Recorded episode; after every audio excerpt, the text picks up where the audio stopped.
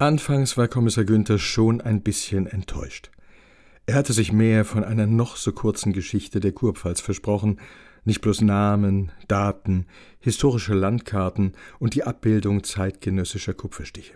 Die Darstellungen der zahlreichen territorialen Veränderungen ermüdeten ihn zunehmend, ganz zu schweigen von den unzähligen Auseinandersetzungen und Kriegen. Dass ein ganzes Kapitel den hiesigen Gesteinsarten, der Fruchtbarkeit des Bodens, Ackerbau und Viehzucht gewidmet war, ließ ihn schließlich beinahe das Buch zuklappen. Allweil langt's. Doch dann wurde es unversehens interessant. Es ging um die Religion in der Region. Der Fall Silvanus fiel in die Regentschaft von Kurfürst Friedrich III., genannt der Fromme. Alterle, was für ein Prädikat. Würde man heutzutage ein Staatsoberhaupt derart titulieren, es käme einer Schmähung gleich. Des fromme Fritzl jedenfalls war ursprünglich katholisch aufgewachsen, wandte sich aber bald Luther zu. Kein unüblicher Trend, Dottmols.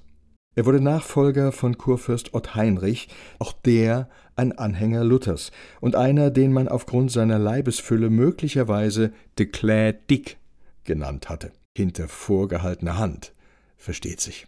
Wie Kommissar Günther erfuhr, monierten manche Friedrichs mangelhafte Bildung, andere wollten gar eine gewisse Schlichtheit des Gemüts bemerkt haben. Gleichwohl galt er gemeinhin als willensstarker Kurfürst, als gewiefter Taktiker.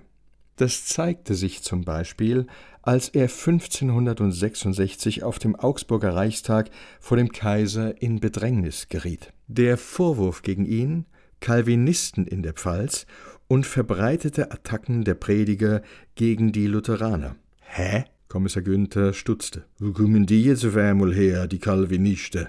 Und was sollen das überhaupt sein? Irritiert las er weiter. Jedenfalls zog sich unser Fritzl aus der Schlinge, indem er einfach behauptete, er wisse gar nicht, worum es gehe. Er habe Calvin nie gelesen, für ihn gelte ohnehin nur die Bibel. Hut funktioniert, war aber offenkundig raffiniert.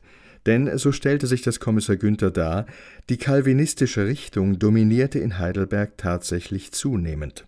Aus Westeuropa seien scharenweise Religionsflüchtlinge in die Kurpfalz gekommen, auch auf Einladung des Kurfürsten. Lehrstühle und Pfarreien seien bald mit auswärtigen Anhängern Calvins besetzt worden. Zu den wichtigsten Beratern des Kurfürsten wurden ein gewisser Christoph Ehem, Jurist aus Augsburg, und Caspar Olevianus aus Trier, beide Calvinisten. Aha. Hinzu stieß Zacharias Ursinus A. von der Sott, der deshalb aus Breslau hatte fliehen müssen. 1562 gab der Kurfürst seinen Cheftheologen Ursinus und Olivianus den Auftrag, einen eigenen Heidelberger Katechismus zu entwickeln, der den Katechismus Luthers ersetzen sollte. Kommissar Günther war zunehmend verwirrt. Ich verstehe das nicht. Wo ist denn das Problem im Luther? Was machen die von Tats? Zu seinem Verdruss tauchte noch eine weitere Gruppierung auf, die Zwinglianer. Ah nee, das auch noch. Kommissar Günther rauchte der Kopf vor lauter Calviniste, Zwinglianer, Lutheraner, fehle jetzt bloß noch die Günderaner. Ewe langt's. Er klappte das Buch zu und atmete tief durch. Und alles in unserem schönen Heidelberg. Urplötzlich befiel ihn eine regelrechte Sehnsucht nach dem Schloss, nach der alten Brücke. Er musste an den Neckar, auf den Kornmarkt.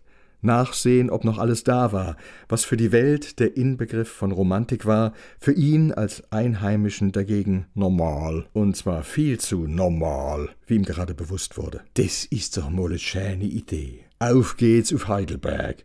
Bissel durch die Fußgängerzone laufen, bissel gucken, wohl einen schönen Kaffee trinken. Bei der Gelegenheit könnte er sich tatsächlich mal etwas Neues zum Anziehen kaufen.